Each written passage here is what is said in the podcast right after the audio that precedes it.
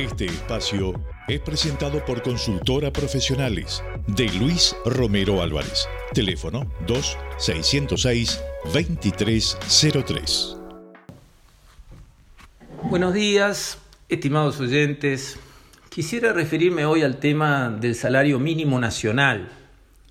Y hago estribo para hablar de este tema en un cuadro que vi en mi página de Facebook que alguien había presentado. En el cuadro se listaban los salarios mínimos de todos los países de América Latina. Encabezaba esa lista el Uruguay, con el salario mínimo más alto. Creo, estoy hablando de memoria, 465 dólares, 400 y pico largos, cerca de 500 dólares. Y en el fondo de esa lista, el lugar más triste lo ocupaba Venezuela con 7 dólares por persona y por mes como salario mínimo nacional. Allí, en esa presentación, quien ponía esos datos en su muro decía gracias Frente Amplio, que fue el partido o el grupo de partidos, en realidad la coalición de partidos que gobernó al Uruguay durante 15 años, por colocarnos en esta posición. Eso a mí me mostró la falta de comprensión de qué es el salario mínimo, qué importancia tiene el salario mínimo. Porque decir gracias por tener un salario mínimo formalmente, por decreto, mejor que otros, no quiere decir nada. Y en realidad no vale nada. Y veamos por qué. El salario mínimo se fija por decreto.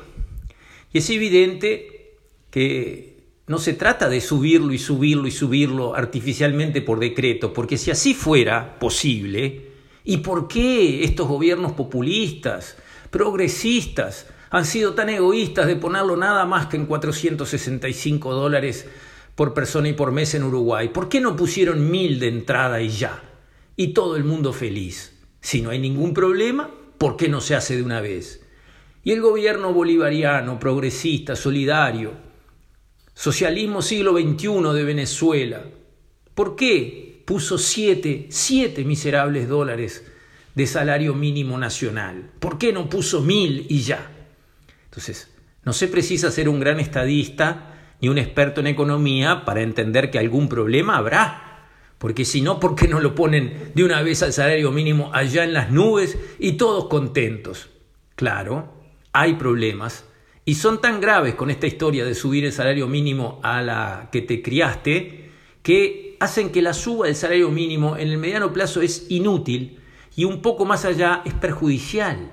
¿Perjudicial para quién? Para los propios a los que se quiere ayudar, como siempre pasa con estas medidas de los gobiernos populistas que como no entienden el mercado, no entienden cómo funciona el mercado, toman medidas, a veces eh, con buenas intenciones, otras veces con segundas intenciones, pero apuntando a ayudar a quienes finalmente terminan perjudicando y no entienden por qué. Y cuando eso pasa siguen sin entender por qué. Entonces vamos a mirar qué es lo que pasa con el tema del salario. Hay un mercado y hay un mercado laboral el mercado es una sinfonía que se escribe desde la noche de los tiempos con tres notas. Precio, cantidad y calidad. El mercado siempre, siempre encuentra un equilibrio combinando esas tres variables. Las tres, no una sola. Precio, cantidad y calidad. Cuando algún gobierno de estos que no entiende nada cómo funciona la economía y menos cómo funciona el mercado pretende fijar una variable, por ejemplo el salario mínimo. Acá el precio del salario es mínimo tanto. El mercado ajusta con las otras variables. Y vamos a ver cómo. No importa ponerle 500 dólares al salario mínimo de una persona, porque si le ponemos 500 dólares por decir un valor, al salario mínimo de una persona, si la persona tiene una productividad mayor o igual a 500 dólares va a seguir trabajando. Si su productividad, si esa persona no tiene suficiente capital humano, no tiene habilidades suficientes para ganar 500 dólares, el mercado va a ajustar por cantidad, se va a quedar desempleado. ¿Por qué? Porque no se le permite ganar 400 dólares. O gana 500 o nada. El mercado dice nada. Desempleado. ¿Cuál es el peor salario mínimo que se puede recibir? Cero. Estar sin trabajo. Bueno, justamente las personas con menos capacidad de generar ingresos, que son obviamente las que están más abajo en los bolsones de pobreza, a esos los complicamos porque al poner la vara alta del salario mínimo las dejamos sin trabajo. Salvo que se vayan a trabajar en negro, donde el mercado ajusta por calidad. Porque no es lo mismo tener un trabajo formal, con todos los beneficios sociales, generando derecho a la jubilación y con cobertura de salud, que una changa venía, hace esto, toma la tuya y andate, no te conozco. Que eso es un trabajo, sí, pero de otra calidad. El mercado ajustó por calidad. O sea, el mercado siempre ajusta. Ajusta por precio, ajusta por cantidad o ajusta por calidad. Y mirando del lado del trabajador, que es a quienes los populistas quieren ayudar, y yo también, no hay que mirar el salario mínimo de una persona. Imaginemos una familia integrada por papá, mamá y dos muchachones en edad de trabajar. El papá consigue mantener su trabajo cobrando el salario mínimo de 500 dólares, porque es un obrero especializado, tiene alguna capacidad. La mamá, que quisiera salir a trabajar y podría ganar quizás 400 dólares, como el salario mínimo es 500, no consigue trabajo. Los dos muchachones que podrían arrancar de aprendices y ganar 300 dólares cada uno por mes, como el mínimo es 500, no consiguen trabajo. Gracias al mínimo nacional de 500 dólares, en esa familia queda trabajando solo el papá y trayendo a esa casa 500 dólares.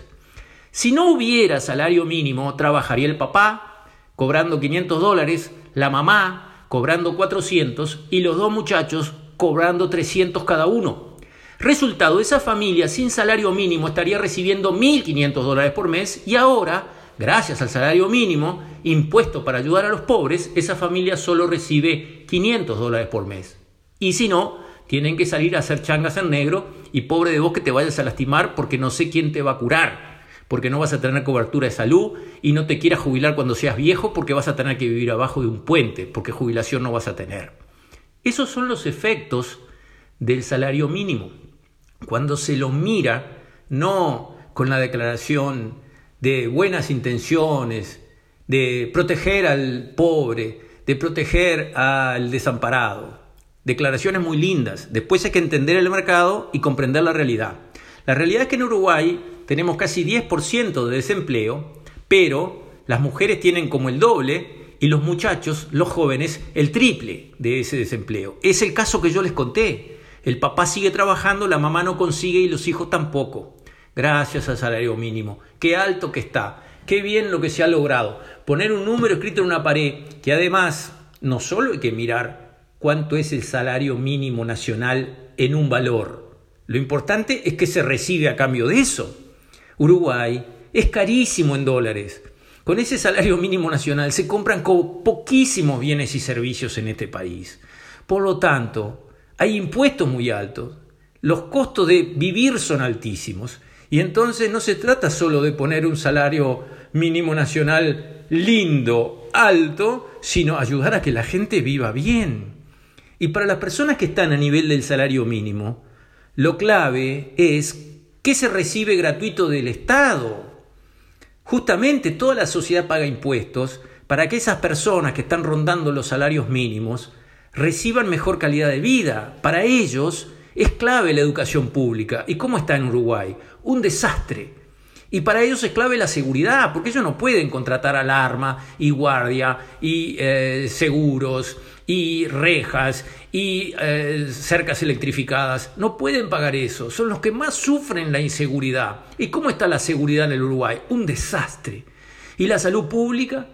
Porque esas personas no pueden irse a la clínica Mayo en Estados Unidos a atenderse. Tienen que atenderse en la salud pública. ¿Y cómo está la salud pública uruguaya? Regular. Le falta mucho, la verdad. Entonces, es para alegrarse que tengamos un salario mínimo nominal que lo escriben en una cartelera que es el más alto de América Latina? No. La verdad, eso muestra una gran confusión, muestra que no se entiende nada de lo que estamos hablando, muestra que mirar un salario mínimo que parece un poco más bonito que los demás de América Latina como un logro, es no entender absolutamente nada de cómo funciona el mundo, cómo funciona la economía, cómo funciona el mercado y qué es lo que realmente hay que hacer, que de eso se trata, para ayudar a los más necesitados de un país, que es lo que todos queremos.